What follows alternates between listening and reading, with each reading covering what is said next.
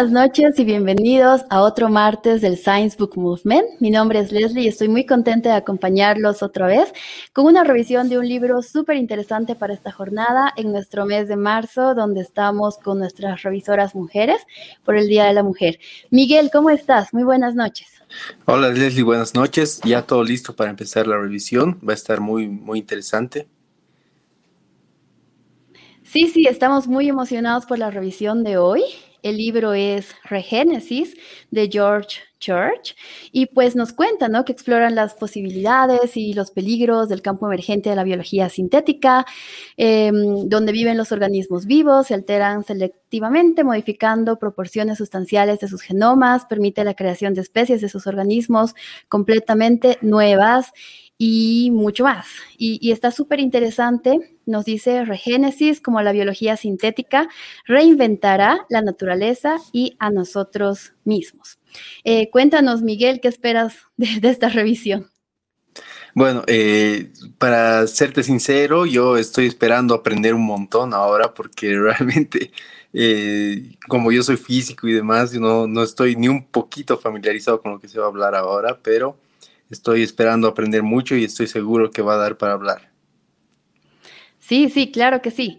Y tenemos nuestra invitada, que ella es justamente Consuelo Loaiza, es bioquímica y, y pues Aquí tenemos la información, licenciada en bioquímica de la Universidad San Francisco Javier de Chuquisaca, y ella es responsable de los protocolos y human practices en iGEM Bolivia. Así que un saludo muy especial también para la comunidad de iGEM que seguramente nos sintoniza esta noche. Y pues también aquí nuestra invitada realiza pruebas PCR para el COVID-19 en el Hospital Santa Bárbara, en Sucre también. Y antes de pasar a nuestra invitada, queremos recordarles a todas las personas que nos sintonizan ahora que puedan unirse a nuestra comunidad. Estamos en YouTube, están más que bienvenidos a ser parte, a suscribirse a nuestro canal. Tenemos los videos de los reviews del Science Book Movement todos los martes y tenemos los videos de los reviews de lo que es el business. Em, en Book Movement todos los jueves. Y pues aquí estamos también después de esta revisión con nuestra invitada. Vamos a tener el espacio de preguntas y respuestas, donde vamos a poder interactuar también con las personas y aquellas personas que nos están viendo van a poder hacer sus preguntas directamente a la invitada y, pues vamos a hacer toda una conversación. Y después de este vivo en YouTube, tenemos nuestro café buquero en Discord, nuestra comunidad de Discord. Cuéntanos un poco más de esa comunidad, Miguel, porfa. Sí, bueno, la comunidad Discord la usamos justamente para hacer el café buquero todos los martes y todos los jueves. Los martes tenemos las sesiones del Café Buquero después de la, de la sesión de presentación en el YouTube y donde se discuten eh, temas correspondientes a cada una de las sesiones. Y los jueves también correspondientes al tema de negocios con el Business Book, Movement. Es una comunidad que hemos estado generando desde el comienzo del, del Book Movement como tal y que cada vez estamos eh, consiguiendo, eh, digamos, una, una mayor participación de parte de la audiencia, así que todos están invitados eh, para poder tener una charla un poco más informal, tal vez con, en este caso, nuestra eh, presentadora y también para poder hablar en comunidad y es básicamente el asunto de, tener el coffee break, ¿no? Que se hacía antes de, de, la pandemia, de poder hablar informalmente, ¿no? Entre, entre colegas y demás. Entonces están todos más que invitados a participar del Discord después de la presentación de Consuelo. Claro que sí, y les vamos a estar compartiendo la información también para que juntos podamos eh, continuar con esta comunidad y pues discutir más información sobre lo que nos trae Consuelo, que está ya acá con nosotros. Muy buenas noches, bienvenida, ¿cómo estás? Y gracias por, por tu tiempo también, por, por este espacio que estás haciendo para la revisión. Hola, ¿qué tal? Buenas noches, buenas noches a todos en la transmisión. Eh, no, agradecerles a ustedes por eh, la oportunidad y por, eh, bueno, por darme a, conocer este libro que en realidad está muy genial y está muy chido. Y sí, igual les invito a todos a que hagan sus preguntas eh, y que después vayamos al Discord igual a discutir un poco sobre el libro. Súper, muchas gracias Consuelo, bienvenida y pues ahora sí el espacio es tuyo y nos vamos con este libro Regénesis.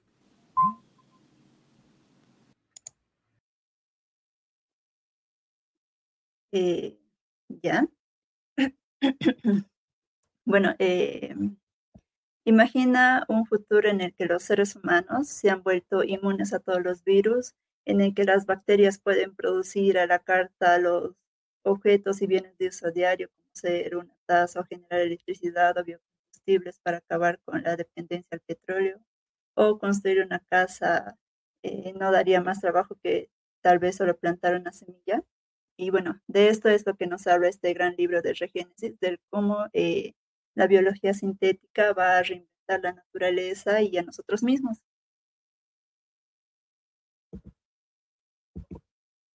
Eh,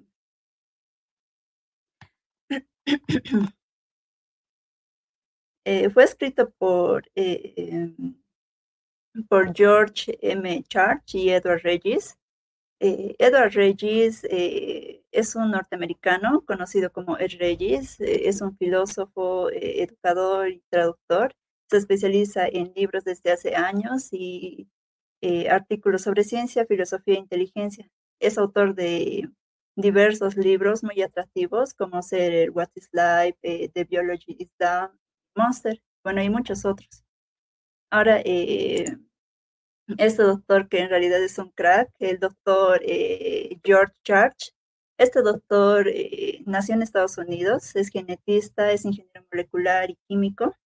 Bueno, este doctor eh, dirige biología sintética en el Instituto de Weiss, donde él supervisa la evolución dirigida a moléculas, polímeros y genomas completos para crear nuevas herramientas con aplicaciones en medicina regenerativa y bioproducción de productos químicos. Eh, entre sus trabajos más recientes eh, en, el Instituto de Weiss eh, se encuentra el desarrollo de una tecnología para sintetizar genes completos y diseñar genomas completos. Esto para hacerlo mucho más rápido, más preciso y que sea más barato que los métodos que existen en la actualidad. este doctor en 1984 desarrolló el primer método de secuenciación genómica directa que dio como resultado la primera secuencia del genoma del patógeno humano del Helicobacter pylori. Él ayudó a iniciar el proyecto del genoma humano y el proyecto del genoma personal. Y bueno, este señor inventó los conceptos eh, eh, aplicados de multiplexación molecular y etiquetas métodos de recombinación homóloga y sintetizadores de matriz del ADN. Eh, lo más interesante de este señor, bueno, resulta que eh, este señor es famoso por su investigación que trata de volver a la vida a los mamuts, por, porque estos, estos mamuts traerían múltiples beneficios que asegura él tendría en el ecosistema como por ejemplo el disminuir las emisiones de dióxido de carbono en la tundra. Eh, bueno, y es así como eh, este señor, eh, George Church, es considerado como un pionero en, en, genómica personal y biología sintética. Ahora, entrando más en el contexto del libro, ¿qué es la biología sintética? La biología sintética se define como la aplicación de la ciencia, la tecnología y la ingeniería para facilitar y acelerar el diseño, la fabricación y la modificación de material genético en organismos vivos. Y ese es el tema principal de lo que habla el libro, en donde los autores eh, nos hablan de cómo la biología sintética va a eh, reinventar la naturaleza y a nosotros mismos. Eh, Bueno, eh, estos eh, dos científicos se unieron para explorar cómo los, eh, cómo los científicos de ahora están alterando la naturaleza de los organismos vivos, modificando sus genomas o composición genética a través de la biología sintética. Y bueno, en principio este libro nos da como un vistazo muy increíble de la actual disciplina que es la biología sintética y las maravillas que puede producir. Eh, desde, desde ser nuevos medicamentos, vacunas, biocombustibles y hasta resucitar a mamuts. Eh, bueno, ellos nos hablan de cómo los organismos cuyos eh, genes han sido alterados selectivamente, por así decirlo, pueden hacer cosas que no harían en su estado original. Y dan como ejemplo eh, la fabricación de plástico a partir de fibras de maíz y alfombras a partir de azúcares naturales, que eso ya se está haciendo en la actualidad. Así que, eh, bueno, imagínense que en base a esto, la, a, la alteración de la programación genética que podría llevarse a gran escala, eh, se puede utilizar para producir eh, prácticamente cualquier cosa que nosotros podamos imaginar. Eh, ahora, con esto, adentrando un poco en la investigación de, este señor, de este científico, con esto de los mamuts, hay una hipótesis que se, que se plantearon. Es que las, eh, en, las praderas de la tundra, eh, bueno, estas praderas desaparecieron cuando la caza eliminó a los herbívoros que, que mantenían esta pradera. Y que por lo tanto, eh, reintroduciendo estos herbívoros, regresarían aquellas como por así decirlo, el hábitat natural de los mamuts, que hoy sabemos que ya no existe, pero que se, eh, que se plantea su recuperación en, en Siberia, en el, en el parque de Pleistoceno, que es una reserva natural muy grande, en donde nos dicen que mm, bueno, han liberado grandes herbívoros para tratar de restaurar esta antigua tundra que eh, yace de la era glacial más o menos y que además eh, es posible aumentar la productividad de los ecosistemas. Y cómo, bueno, cómo ellos plantean eh, revivir a los mamuts, aquí hablando un, poco sobre esto, es que ellos plantean juntar el ADN de un mamut en cuestión y, y, su pariente vivo más cercano, que sería el elefante asiático. Entonces se prestarían la matriz de, por ejemplo, de un elefante asiático y ahí eh, la modificarían genéticamente para que diera luz a un híbrido entre los dos, que además salvaría de la extinción a los elefantes asiáticos. Ya, aquí les planteo dos preguntas. Desde, bueno, de todo lo que les he hablado hasta ahorita, las pueden responder en el chat. Y es, eh, ¿cuáles son los límites de la biología sintética? y eh, podemos diseñar el organismo que queramos. Este, bueno, después, hablando más en contexto de lo que dice el libro, eh, bueno, nos habla de que las tecnologías genómicas pueden mejorar la salud humana y animal, extender nuestra vida útil y aumentar nuestra inteligencia, mejorar la memoria y permitirnos resucitar hasta incluso a los muertos. Solo que, bueno, esto último no sería muy factible.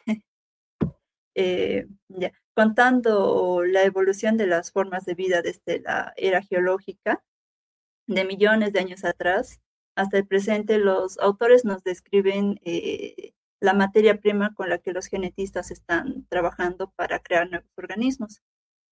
Y aunque a veces nos hablan de técnicas, eh, o bueno, en el libro nos hablan de técnicas, sus descripciones eh, de la ciencia y de, sus técnicas son lo suficientemente entendibles para cualquier público.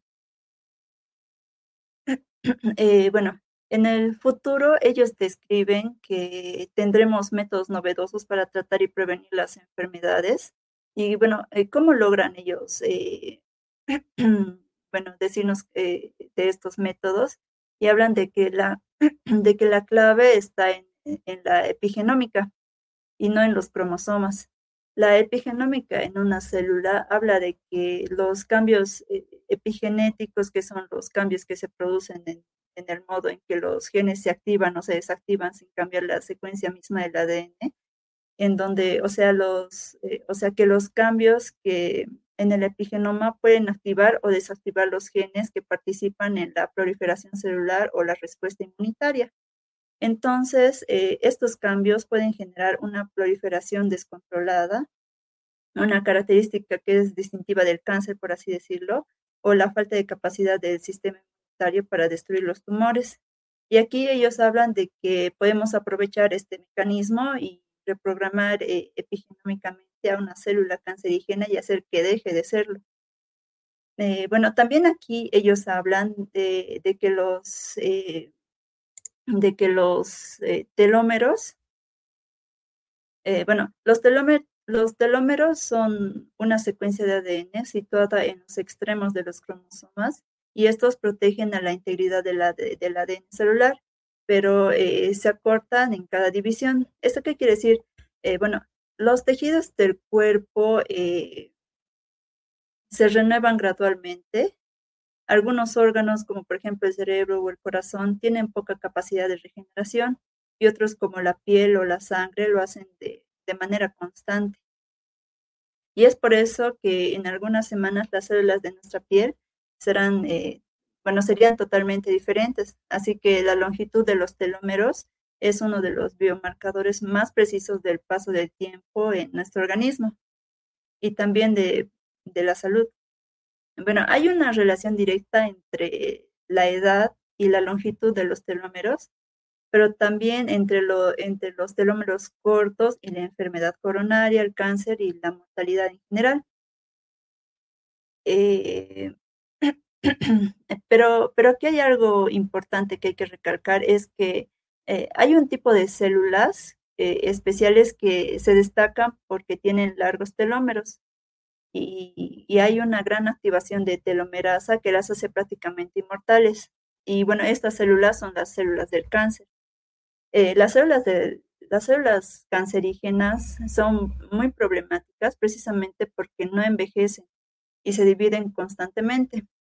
Y una de las muchas líneas de, eh, de, investigación contra el cáncer es precisamente intentar inhibir eh, la producción de la telomerasa.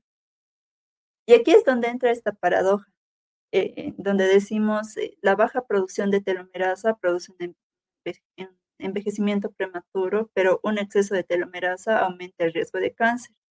Entonces, ellos dicen que mm, ellos hablan de utilizar la biología sintética para aprovechar este mecanismo donde eh, reduciríamos la mortalidad en general y el riesgo de enfermedad sin provocar cáncer.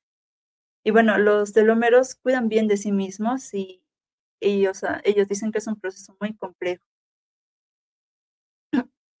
Eh, en el libro también nos hablan de otras técnicas, que son las técnicas de secuenciación síntesis del ADN, el trasplante genómico o investigación en campo de las proteocélulas. Pero, pero de estas técnicas habla muy poco, se centra más en la epigenómica y en los telómeros, donde ellos nos dicen que es la clave principal para eh, no envejecer. Eh, también podemos eh, recuperar, ellos hablan de recuperar especies extintas como el, como el mamut y sus hábitats para aumentar la diversidad genética. Incluso podemos explorar la clonación como una posible ruta hacia la inmortalidad. En este punto hacemos un poco de hincapié en los microorganismos, eh, donde ellos nos hablan que quizás en el futuro podemos, eh, qué sé yo, por así decirlo, agarrar una bacteria y que ella nos construye una casa. Y aunque suene un poco loco, y eh, ellos explican en esta parte, eh, bueno, él dice que los seres vivos yacen de materiales precisos a nivel atómico. Por ejemplo, una semilla hace un árbol y un árbol hace una casa a nivel atómico. Bueno, hace una casa para los animales, pero más que una casa es una casa precisa y cada átomo de, esta casita está en el lugar adecuado. Además, si hablamos de vida, es posible que dupliquemos las cosas en solo, por así decirlo, 20 minutos. Y si tenemos un edificio, en 20 minutos podemos tener dos edificios. Y como les decía, eh, esto suena tal vez un poco loco, pero esencialmente es lo que ocurre con las bacterias. Si tienes un edificio pequeño, que es lo que es una bacteria, se pueden hacer dos y así sucesivamente. Eh, en el libro también nos habla de eh, el establecimiento de medidas de seguridad para mantener a las personas seguras y a los organismos diseñados bajo control. Y bueno, aquí en esta parte, gran parte del libro podría verse como ciencia ficción, por así decirlo, si no fuera porque este, este científico, George Church, eh, ayudó a desarrollar la secuenciación genómica directa y encabeza el proyecto del genoma personal y ahora mismo él está secuenciando los genomas de muchos voluntarios. Y bueno, eh, a este punto yo llevaba a hacerme muchas preguntas que seguramente ustedes también se harán. Eh, y una de las preguntas era, era las, las dos que les hacía al principio. ¿Cuáles son los límites de la biología sintética? Bueno, eh, personalmente, según de todo lo que he leído en el libro, la imaginación sería el único límite. Se pueden usar la biología sintética para generar materiales orgánicos y órganos. Bueno, materiales orgánicos e inorgánicos. Así que podemos generar cualquier material. Y después yo me preguntaba, ¿podemos diseñar el organismo que queramos? Y bueno, hablando en términos biológicos, eh, sí, cualquier material biológico Podemos usar microorganismos para producir químicos en general, no solo combustibles. Lo importante es que sean eh, capaces de fabricar eh, productos farmacéuticos, plásticos, comida o, vacunas. Casi todos los materiales se podrán crear de un modo mucho más limpio, por así decirlo, que la industria química actual.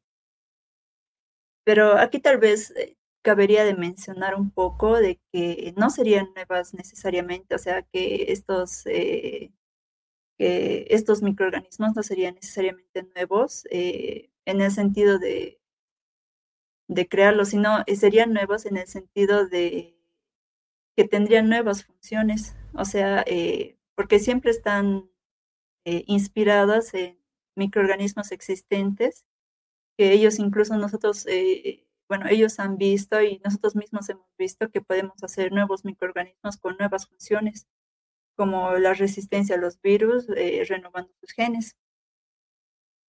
Y ahora aquí otra pregunta es que, ¿cuál es la diferencia entre la biología sintética y la modificación genética? Mm, la diferencia es como decir, eh, ¿cuál es la, eh, la diferencia entre leer el un único gen de tu cuerpo o leer todos los genes. En biología sintética eh, podemos cambiar cualquier cosa y además podemos cambiar muchos genes al mismo tiempo y es más parecido a la ingeniería, pero la modificación genética es más como una herramienta.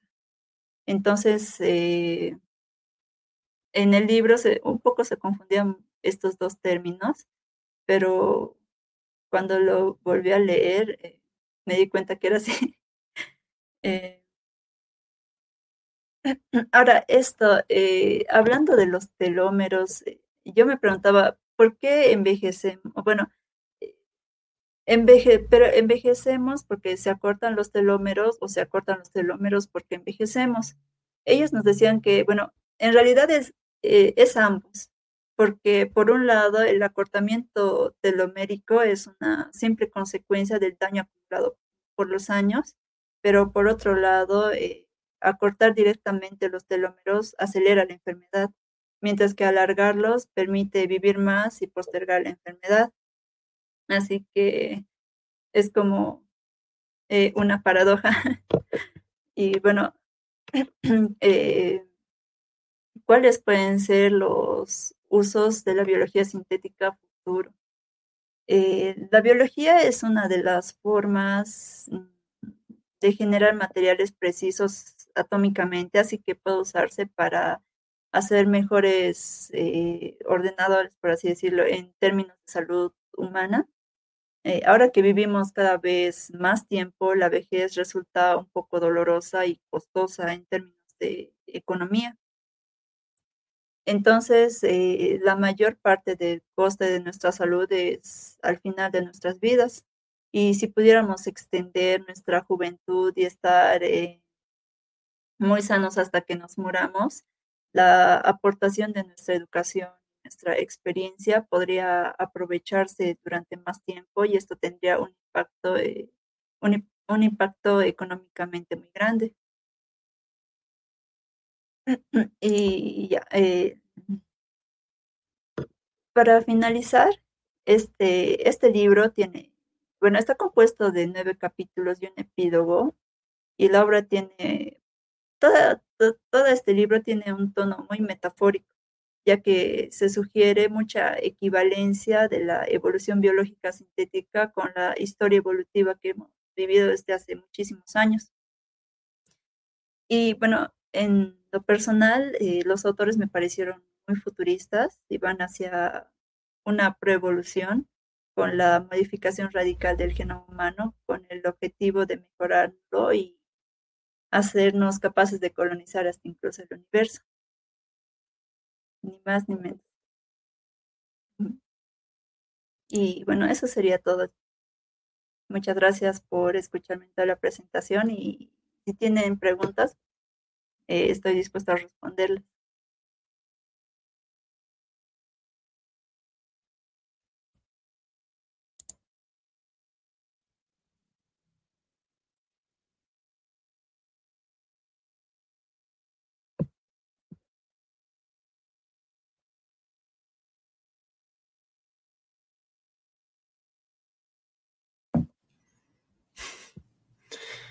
Bueno, eh, muchas gracias, Consuelo. Eh, no, sé qué pasó con Leslie, así que yo voy a, asumir ahora.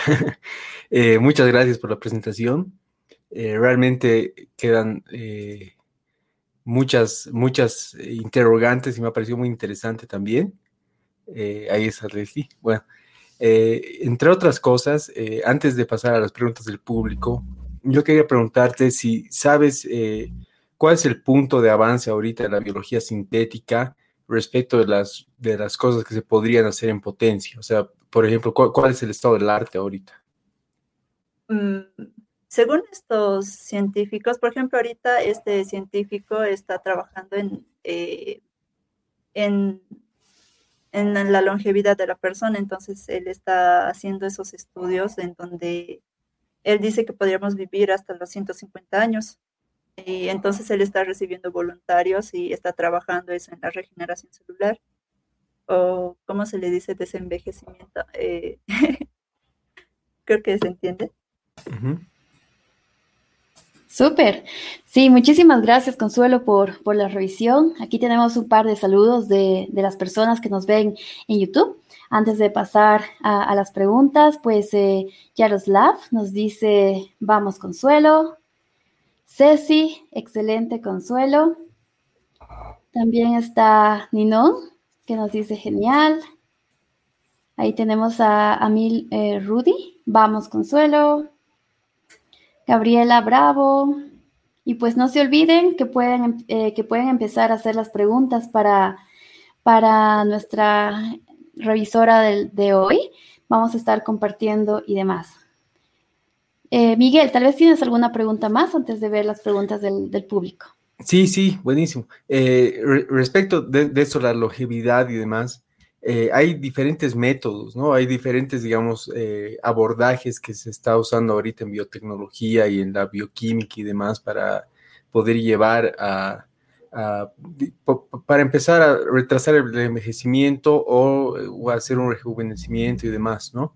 Ahí ya tal vez eh, ¿nos podrías dar una visión personal de cuál crees que va a ser el, abordaje que se está teniendo actualmente para, para llegar a este fin que es el exitoso? Eh, yo creo que la clave está en los telómeros, según decían ahí, eh, más, más en ocasión de telómeros, más tiempo de vida, solo que la clave está en evitar que estos telómeros te produzcan cáncer. Eh, creo que, bueno, hasta el momento se están haciendo terapias eh, genéticas en donde, si mal no recuerdo, en Europa, no recuerdo bien el laboratorio, pero se están haciendo terapias eh, en donde se está utilizando este método para evitar precisamente que estos telómeros te causen cáncer. Y además utilizando la epigenética para evitar que, mm, que te produzca cáncer. Exacto, porque eh, actualmente, ¿no? Hay, hay esos exámenes que te, hacen un swab, ¿no? En la, en la, mejilla y demás y pueden determinar, por ejemplo, tu, ancestralidad y demás. Y cada día, eh, por ejemplo, aquí no hay, ¿no? Pero eh, creo que el asunto es, por ejemplo, en los Estados Unidos tú mandas eso por correo y ellos se quedan con tu ADN, ¿no? Lo secuencian y demás. Y a medida que va avanzando la ciencia, se van determinando, por ejemplo, las, las correlaciones que existen, ¿no? Las causalidades, si quieres, entre una secuencia en particular que, que un grupo comparte y, la aparición de enfermedades o la predisposición a tener enfermedades y todo lo demás, ¿no? Entonces, supongo que ahora, ahorita sí no está, no está del todo dicho, ¿no? O sea, por ejemplo, de eso de los telómeros, eh, capaz sea solamente una correlación y no una causalidad respecto al cáncer, ¿no? Y bueno, si es que, si es que eh, fuera así una, un causante de, algún tipo de cáncer. Eh, claro, como tú dices, yo creo que eventualmente ya con la ingeniería genética y, todo, y, todas estas cosas pueden eh, determinar qué tipo de secuencias genéticas o qué tipo de cadenas dentro, dentro, digamos, de los genomas de las personas y demás son las que nos hacen predispuestos a, que, a que podamos desarrollar un cáncer y demás, ¿no? ¿Tú, crees que ese sería un abordaje, digamos, plausible? Yo creo que sí, porque al final de cuentas, eh, eh, como tú dices, existen muchas técnicas, pero las más,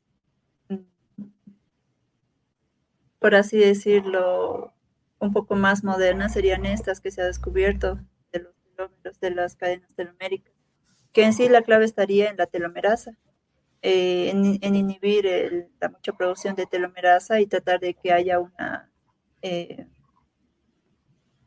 ¿cómo decirlo?, una correlación para que ésta no se siga expandiendo más de lo que debe. Así que en el futuro posiblemente podamos vivir hasta 150 años. Súper.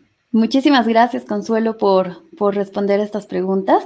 Vamos pasando a las preguntas de las personas que nos acompañan esta noche. Tenemos varias y sé que va a ser una discusión bastante interesante. Y recuerden que si no em, alcanzamos a leer su pregunta o tienen más preguntas después de este espacio, los invitamos a lo que es el Discord para continuar esta conversación en nuestro café buquero.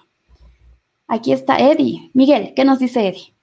Bueno, Eddie pregunta, Consuelo, ¿Tú crees que la clave de la longevidad está en las células de cáncer? ¿Qué tan especiales son estas células? Mm, estas células eh, son inmortales y son, bueno, se degradan muy lentamente. No específicamente en las células del cáncer, pero sí en la telomerasa, que es una, bueno, que esta ayudaría a que las células se sigan, eh, se sigan reproduciendo más, por así decirlo, como hacen las células del cáncer. Pero eh, en lo personal, no, en el libro no habla mucho al respecto de eso, habla más de cómo utilizaríamos este método para evitar precisamente que nos dé cáncer. Eh, no sé si responde su pregunta. Sí, sí, bueno, si Eddie tiene más, más preguntas sobre esa parte, nos, nos puede escribir en el chat. También tenemos aquí una consulta de Ninón nos dice, super la presentación, ¿cuál crees que fue el mayor aporte de la biología sintética a la sociedad? Personalmente, y a través de desenvolviéndome un poco del libro, eh, el conocimiento. El conocimiento es uno de los principales eh, beneficios que nos ha dado la biología sintética a la humanidad en sí gracias a la biología sintética hoy, en día podemos hacer muchas cosas. Incluso gracias a la biología sintética podemos eh, hoy en día detectar el, el, ARN del virus. En otro, que sería en otra época, que sé yo, hace muchos años, yo creo que no se podría hacer eso y eh, entraríamos, qué sé yo, moriríamos muchas personas por el virus que es ahora. Y, y también, no sé si mencionarlo, ¿no? Tal vez eh, un poco especulativo, sería de decirlo. Eh, hay muchas personas que le tienen un poco de miedo a la biología sintética porque ellos, eh, bueno, hay mucha especulación al respecto sobre que eh, sería una nueva arma para una siguiente guerra, por así decirlo, pero los muchos beneficios que nos contraería esta ciencia o esta disciplina para nosotros sería, sería muy grande si se podrían hacer, porque muchas cosas como por ejemplo la, hay había un científico en China que pudo que pudo modificar los genes de, de unas eh, bebés cuando estaban en el útero de una madre y evitar que estas bebés nazcan con SIDA. Pero ¿qué, qué ha pasado? Eh, a este científico lo han, primero le han dicho, oye, qué bien, has, has podido hacer que estas niñas nazcan sin, sin VIH, pero después que le han dicho, le han dicho, oye, ¿por qué los modificado sus genes? Y de ahí empieza un, como una, como una contraparte, ¿no? Hacia contra esta disciplina, la cual no deberíamos tener miedo porque hace, como diría este científico en una entrevista que dijo, él dijo que de aquí a 50 años esto, o incluso menos, esto va a ser eh, inevitable. Así que es algo muy, no sé qué palabra usar, es algo muy es parte de, ¿no? Porque, porque en realidad todas las tecnologías, todos los avances de la ciencia van a llegar, van a, llegar a ser parte de la humanidad en algún momento. Y, pues ahí está súper interesante la pregunta de Ninon, que también me gustaría saber la opinión de Miguel, no específicamente la biología sintética, sino en general, todos estos avances de lo que es la ciencia y la tecnología. Y un abrazo para Ninon que, que nos hace esta pregunta tan interesante. Sí, buenísimo. Sí, solo para complementar igual un poco la, respuesta de Consuelo y, yendo un poquito más eh, general, ¿no? La ciencia, como estás diciendo, eh, yo creo que estos tipos de problemas éticos, digamos, entre comillas, son problemas éticos mal puestos en realidad, ¿no? Porque como, como tú dices también, Leslie, es una cosa que es inevitable. O sea, si en este momento eh, nosotros paramos de desarrollar ciencia, de desarrollar tecnología y de generar conocimiento, digamos, a, a, partir de todas las cosas que estamos desarrollando, alguien más lo va a hacer. Ese es el problema, ¿no? Y, por ejemplo, nos podemos, podemos hacer reminiscencias, por ejemplo, al advenimiento de la mecánica cuántica, de cómo se desarrolló la bomba atómica, etcétera, etcétera, que obviamente han sido cosas que se podría decir que son perjudiciales para la humanidad, y después dices, pero entonces, ¿para qué sirve la mecánica cuántica? Y tienes tu computadora ahí al frente, ¿no? O sea, son, yo, yo, yo, creo que son más bien dilemas éticos mal puestos, que no se puede parar el desarrollo solamente por dilemas éticos, ¿no?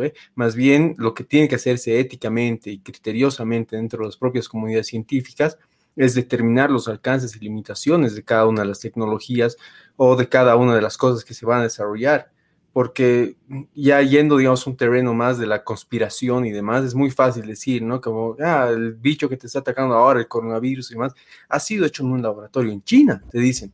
Y dices, pero ¿cómo puedes probar eso para empezar? ¿no? o después te dicen, no, lo que pasa es que ya se sabe hace mucho tiempo que hay un plan de, de Bill Gates para matarnos a todos, ¿no? Y, dices, pero bueno, hay que probar las cosas antes de decirlas, ¿no? Entonces, digamos, desde un punto de vista también conspiranoico, ya la tecnología está ahí y ya las aplicaciones malignas de esa tecnología están ahí, ¿no? Entonces, es, es como que hay que oscilar mucho en la línea de rigor, ¿no? Cuando se habla de la de la, de la éticas y de, de advenimientos tecnológicos que ya están aquí, ¿no? tenemos que inevitablemente eh, adaptarnos a, estas cosas y tratar de hacerlo lo mejor posible. Y eso implica también con la socialización del conocimiento y con el hecho de que todos los países que puedan desarrollar estas cosas lo hagan, para, para evitar, digamos, este tipo de monopolios, ¿no? Sí, Miguel, y, la verdad es que aquí hay un tema muy importante. Como dices, si no lo hace un país, lo va a hacer otro, lo va a hacer otras personas, y creo que es muy importante el tema de conocer en dónde están los avances de la ciencia. Eh, como dices, es una herramienta más. Uno puede, uno puede usarla para algo bien, para algo malo, y pues eso también va a depender de las personas que ahora están trabajando con estos temas. Por eso creo que estos espacios son súper importantes para poder divulgar un poco más esta información, poder compartir este conocimiento y, obviamente en torno a nuestra comunidad, tratar de utilizar esta herramienta como algo bueno, ¿no? Para el desarrollo, para el avance y, y mucho más. Pero Seguimos avanzando acá. No se olviden, estamos haciendo la revisión del libro Regénesis, cómo la biología sintética reinventará la naturaleza y a nosotros mismos. Tenemos un par de saludos también. Está Franz. Eh, un saludo para Franz Romel. También tenemos a Jonathan Aliaga. Un saludo para Said Eduardo que dice saludos Consuelo, muy interesante.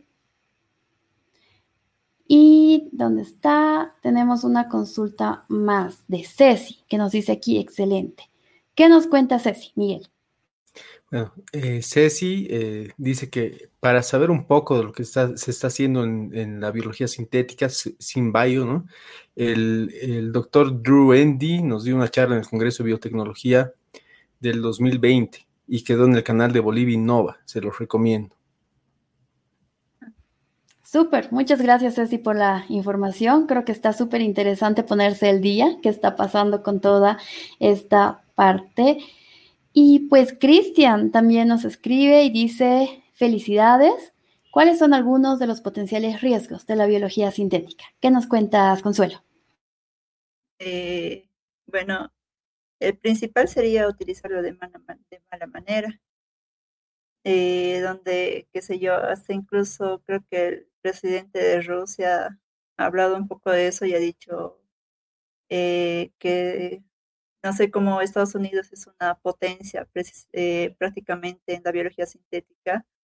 Él dice, si ellos, eh, no sé, ellos empiezan a ser, qué sé yo, super personas o personas eh, con habilidades especiales, precisamente para, qué sé yo, para sus Fuerzas Armadas y todo eso, él dice yo también, porque no lo haría. Yo creo que es mucho el uno de los riesgos sería eh, utilizar de mala manera la biología sintética.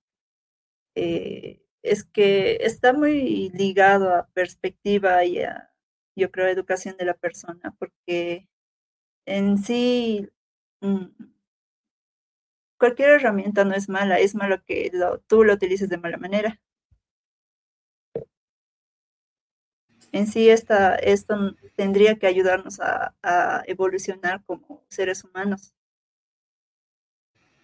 Un tema súper importante, ¿quién lo va, quién va a utilizar la herramienta, cómo? Y por eso creemos, como decía, ¿no? Que, este espacio es muy importante, la comunidad, la divulgación del conocimiento, para justamente nosotros poderle dar una forma al trabajo con esta herramienta. Pero antes de pasar a la siguiente pregunta, queremos invitarlos a que se suscriban a nuestras redes sociales, que sean parte de esta comunidad. Justo ya em, terminando este espacio de preguntas y de la revisión, tenemos nuestro café buquero en Discord. Pueden ver acá bookmovement.co barra Discord para continuar con esta conversación. Si quieren hacer más preguntas sobre biología sintética, sobre las células de cáncer, sobre las conclusiones a las que llega el libro, las preguntas que Consuelo nos había lanzado, ¿no? En el momento de la presentación, este va a ser el espacio para poder conversarlo todos. Pero vamos un par de, bueno, aquí está Mayra que nos dice, me encantó tu presentación, Consuelo. Tenemos una pregunta de Mike. ¿Cómo estás, Mike? Buenas noches. ¿Qué nos dice Miguel? Mike pregunta, bueno, primero dice gracias por la revisión y pregunta eh, cómo va en Latinoamérica eh, eh, respecto a estos avances en, en, este tipo de temas. En biotecnología, en tecnología, en biotecnología. en biología sintética. Sintética. Eh, bueno, esa es una muy buena pregunta porque en realidad no sé muy bien en qué están trabajando los otros países. Eh, podría hablar de mi país en donde se está, bueno, recién se están aplicando nuevas tecnologías para hacer muchas cosas y bueno, falta hacer regulaciones todavía, pero por ejemplo en mi ciudad eh, hacer PCR ya es algo muy grande. antes Tal vez había algún laboratorio por ahí que podía hacerse, pero lo general que se hacía aquí era que eh, agarrabas una muestra y, o sea, de qué sé yo, querías saber la paternidad, digamos, de, tu hijo, de tu hija, y lo que hacían era mandarlo a La Paz. Así que eh, hacer PCR en mi ciudad yo creo que es algo muy grande, pero en realidad no sé qué están haciendo en otros países. Posible, bueno, eh, lo más seguro es que están ya avanzados, y, pero lo novedoso de ahora es eh, los transgénicos, ¿no? Utiliza la biotecnología para, para mejorar los alimentos, pero eh, lo malo son las regulaciones. Exacto. Y ese es un, tema, disculpa, ese es un tema súper interesante, el avance de lo que es nuestra ciencia, nuestra tecnología y las regulaciones. O sea, cómo poder eh, ponerlo en el marco de un país, en el marco legal y demás, que, que son temas muy importantes, ¿no? Para nosotros también conocer cómo trabajar con esto. Pero nos decías algo, Miguel.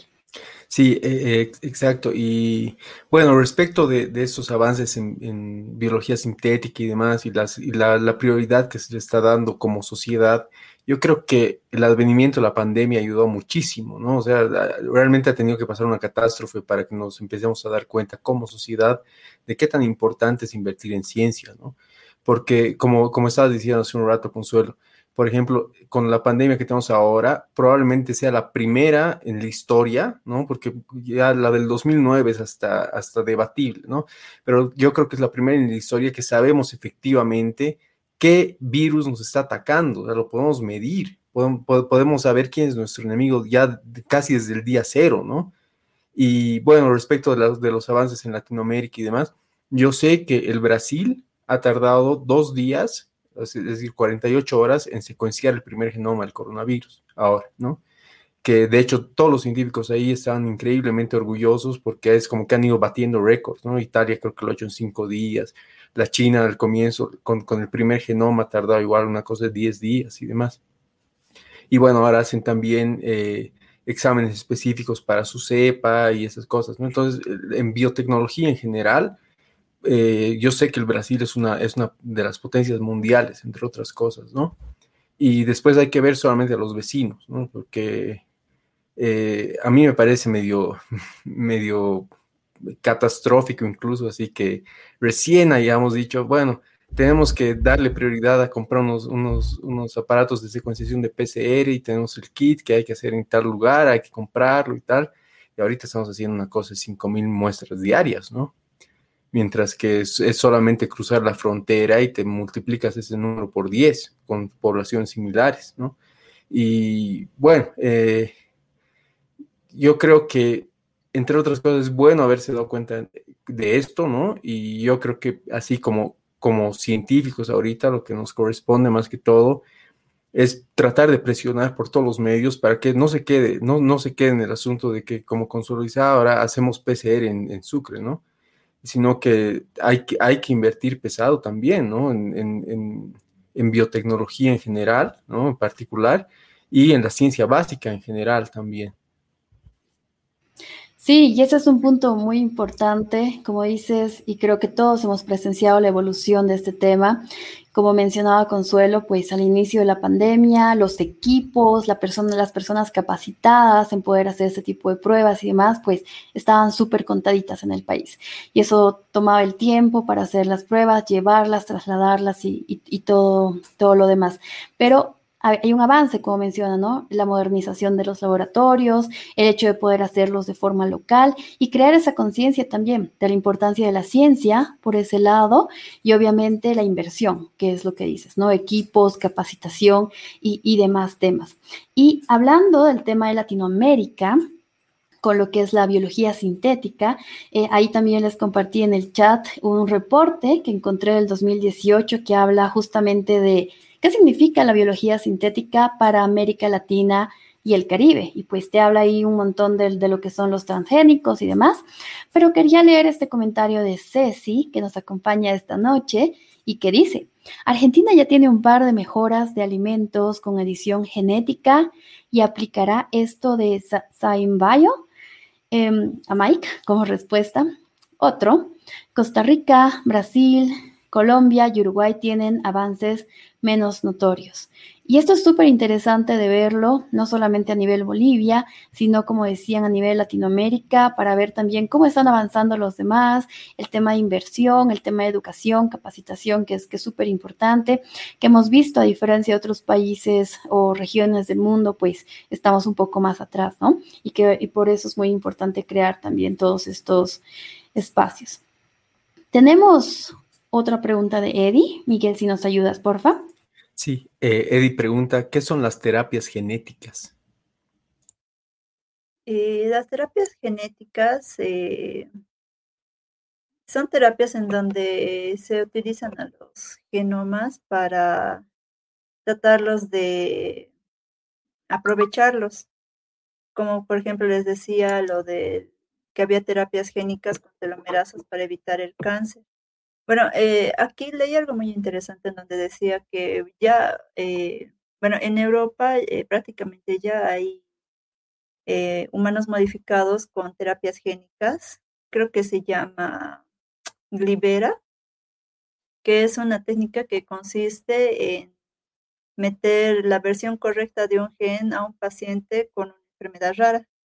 Y bueno, y estas personas están eh, más saludables gracias a este gen artificial que se ha hecho con esta terapia.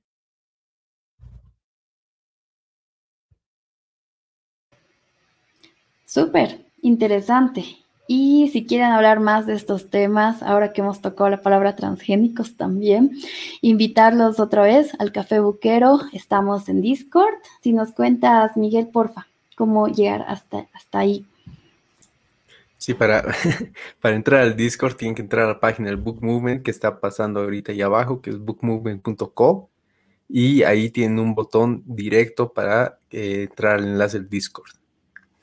Y bueno, eh, tal vez solo, solo para, para quitarme una duda ahorita con, lo que acaba de decir Consuelo, ¿cómo es que se hacen esas terapias génicas? Por ejemplo, son personas que en, Europa, ¿no? Decías, que ya eh, les ponen una versión correcta de un gen para evitar una enfermedad y demás, pero ¿cómo, cuál es el procedimiento para hacerlo? le hacen una modificación genética. como decía, esa técnica consiste en meter una versión correcta de un gen eh, a un paciente con enfermedad rara. Por ejemplo, eh, esa enfermedad eh, tiene una mala, ¿cómo se le dice? Una mala expresión y el lugar donde está eso, esa mala expresión se le puede modificar. Entonces, cuando se le modifica, este paciente da una respuesta y esa respuesta mm, puede ser mala o buena, pero generalmente está dando buenos resultados y donde las personas eh, pueden bueno, están saliendo más saludables gracias a, modificar este gen de forma artificial. Buenísimo. Sí, súper interesante.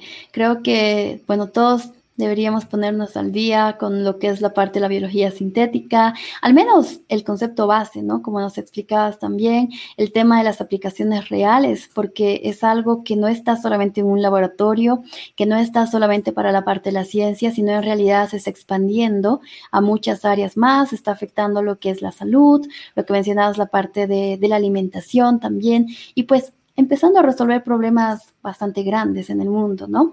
Y, otra vez invitarlos al Café Buquero si quieren seguir conversando sobre este tema.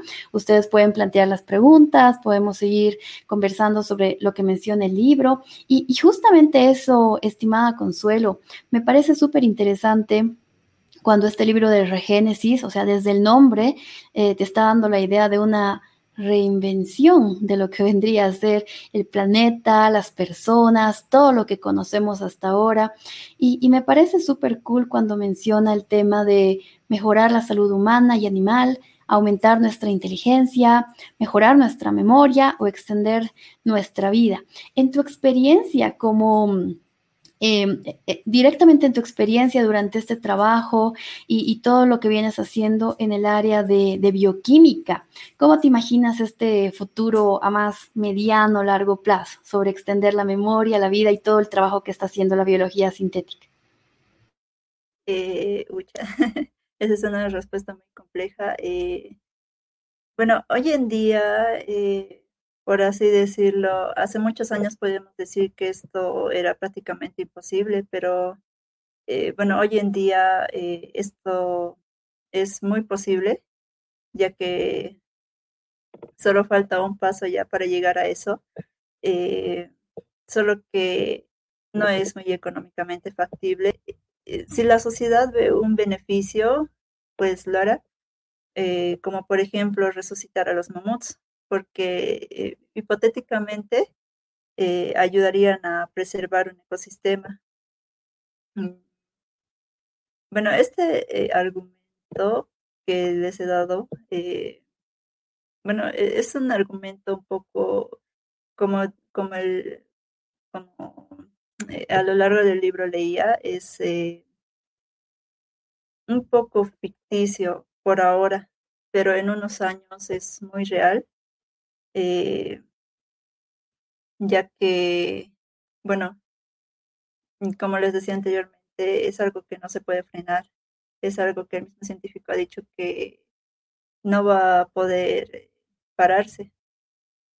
Es algo realmente que está pasando muy increíble para nosotros, para la humanidad en sí, y que, bueno, eh, tal vez eh, complementando un poco al, al, anterior libro que leyó Amiel, donde decía que podíamos ir a Marte y todo eso, en el libro te da una visión muy amplia y muy, um, muy suspicaz de decir que podemos gobernar así incluso todo el universo, si es que nos proponemos.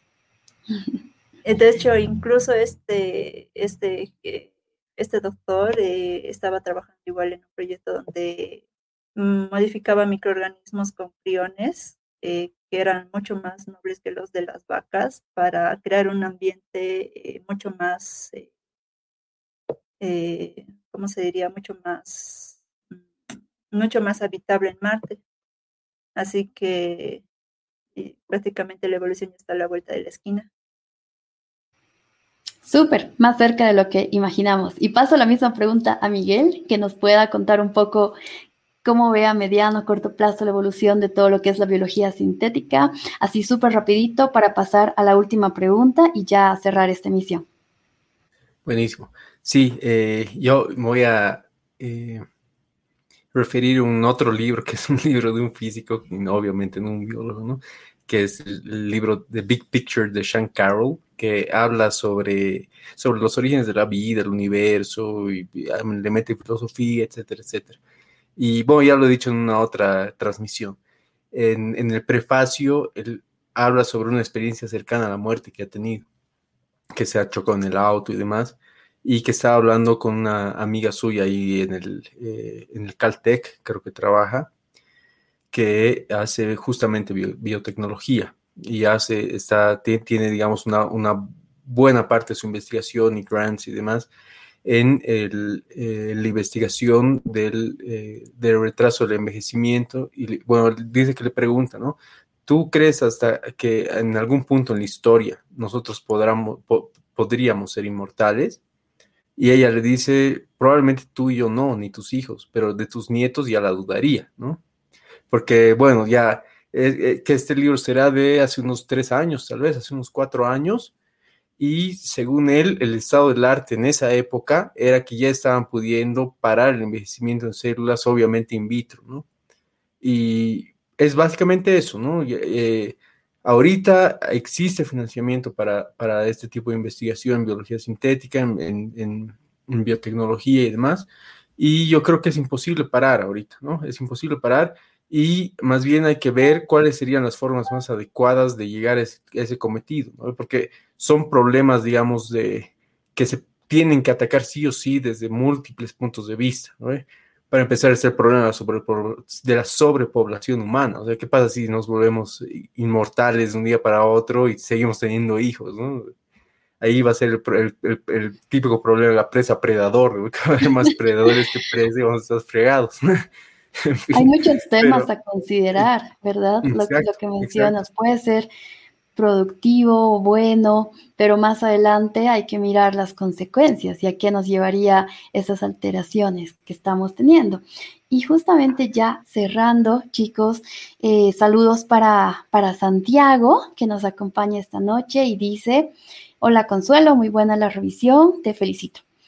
Y la pregunta, ¿Qué tipo de regulaciones gubernamentales tú crees que deberían haber cuando viene a, cuando viene a modificación genética de humanos? Tal vez eh, Consuelo, Miguel nos puedan dar su experiencia o ideas sobre este tema ya para ir cerrando. Eh, personalmente, eh, solo recalcaría la parte que dije anteriormente sobre utilizarlo de mala manera, porque en realidad es, eh, como es tan beneficioso para, para nosotros, pero es como un arma de doble filo si lo utilizamos mal, en realidad podríamos bueno, una regulación que yo pondría sería eh, sobre la posibilidad de crear, no sé, mutantes. eh, en sí, la, lo, lo, primordial de esto es eh, aprovecharlo de la mejor manera. Y bueno, hoy mismo en nuestros días eh, se está aprovechando muy bien, solo que en realidad de, debido a temas eh, políticos, culturales y religiosos, en realidad no se puede aprovecharlo de la, de la mejor manera y en realidad, bueno, no, tal vez no acusando de mala forma, pero yo creo que nosotros sabemos que hasta incluso ya lo están haciendo, solo que no lo muestran y no lo dicen por debido a estas regulaciones que no debería hacerse. Pero en realidad de crear estos, qué sé yo, como dijo Putin, estos super soldados sería algo en realidad muy eh, para mm, crear mucho miedo entre nosotros. Porque llegaría, por ejemplo, mi mamá diría, o sea, hay, hay esto, o sea, ¿qué nos va a pasar, digamos? Pero verlo tal vez de la mejor perspectiva y aprovecharlo. Hay mucha especulación tal vez sobre el tema. No sé si, si Mel quieres contribuir algo más a esta pregunta. Sí, sí, exactamente. Eh, yo creo que es un problema que en realidad no debería depender de los gobiernos, ¿no? para, para, empezar, porque si algo nos está mostrando ahorita la situación mundial es que es demasiado complicado darle una responsabilidad tan grande a un gobernante cuando sabes que un gobernante es más, más gobernante por popular que por capaz, digamos, ¿no? Entonces, eh, ya en este punto yo creo que este tipo de, de, digamos, dilemas éticos respecto a las aplicaciones o de las aplicaciones potenciales de cualquier tecnología, sea la que sea, tienen que recaer sí o sí en comités de ética científica, ¿no? Por ejemplo, se, se sabe ahorita, ¿no? Yo creo, creo, creo, que hay una regulación respecto de justamente eh, eh, la parte de la modificación genética, con lo que ha pasado con la oveja Doll y demás, ¿no? Que dices, bueno, antes de empezar con humanos hay que, hay que ir paso a paso, ta, ta, ta, y después surge, digamos, una duda mucho más banal que hacer Capitanes América, ¿no? que es la primera, sí. ¿Será que es más viable o más factible desde un punto de vista comercial tú prometer modificaciones genéticas para cambiar el color de los ojos a tus hijos o para prevenir enfermedades potenciales, ¿no? Y yo creo que también hay que atacar el, asunto desde ese punto de vista, ¿no? Porque, eh, digamos, desde un punto de vista mucho más humanista, creo que hay problemas muchísimo más importantes ahorita que resolver que las aplicaciones, digamos, potencialmente malévolas de cualquier tecnología. Hay muchos temas para discutir sobre esta área de lo que es ciencia, de lo que es tecnología, pensando en el futuro, en la ética, en regulaciones gubernamentales, en comités científicos, como mencionabas. Y pues justamente para seguir conversando sobre esos temas, vámonos al café buquero de ya, pero sin antes recordarles que en YouTube en nuestro canal están todas las revisiones de libros de ciencia de los martes, de negocios, business de los jueves y pues que están cordialmente invitados a suscribirse, a seguir los videos, a acompañarnos en esas transmisiones en vivo, a irse al café buquero y demás.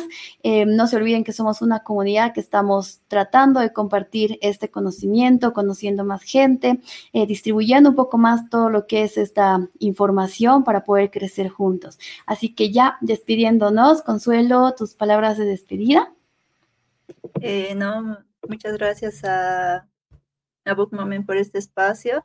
Eh, recomendadísimo el libro, se los recomiendo. También eh, lean eh, muchos de los avances que ha hecho este científico. En realidad es un crack que yo antes no lo conocía y me ha impresionado mucho. y bueno, no hay que tenerle miedo a la evolución. No le tengamos miedo a la evolución. Miguel. Sí, buenísimo. Eh, quiero agradecer a Consuelo por la, por la revisión, por la charla. Realmente creo que incluso para el público han quedado muchísimas cosas en abierto todavía y que pueden, pueden o no ser polémicas, pero que cada uno puede llegar a tener su propia opinión tal vez. Entonces, para eso, para compartir opiniones, para compartir una charla también, está el Discord que vamos a tener ahora en el Café Buquero Y eh, solo para ya despedirnos, recordarles que a las personas que están viendo esto por primera vez pueden suscribirse al canal. Tenemos el Science Book Movement todos los martes y todos los jueves tenemos el Business Book, Movement. En este mes de marzo tenemos nuestra edición especial eh, conmemorando eh, el Día de la Mujer, conmemorando entre comillas, ¿no? Porque es más bien reconociendo eh, todas las luchas por, recuperar derechos, ¿no? Que, se han tenido a lo largo de los años. Y este es el pequeño aporte que hace el Book Movement para con las mujeres en ciencia, en tecnología y en negocios también. Así es, este espacio para eh, justamente en marzo celebrar y, bueno, conmemorar, como dice él, las luchas que se han hecho por, por la igualdad de derechos de la mujer y demás, y compartiendo con mujeres científicas, con mujeres de negocios, para eh, contribuir con este conocimiento a nuestra comunidad. Así que los esperamos el próximo martes en otra revisión de lo que es el Science Book Movement. No se olviden el jueves en el tema de lo que es business. Y otra vez, muchísimas gracias por acompañarnos. Eh, únanse a nuestras redes sociales y enseguida los esperamos en todo lo que es nuestro eh, café buquero. Y pues con nosotros será hasta la próxima semana. Chao, chao. Adiós.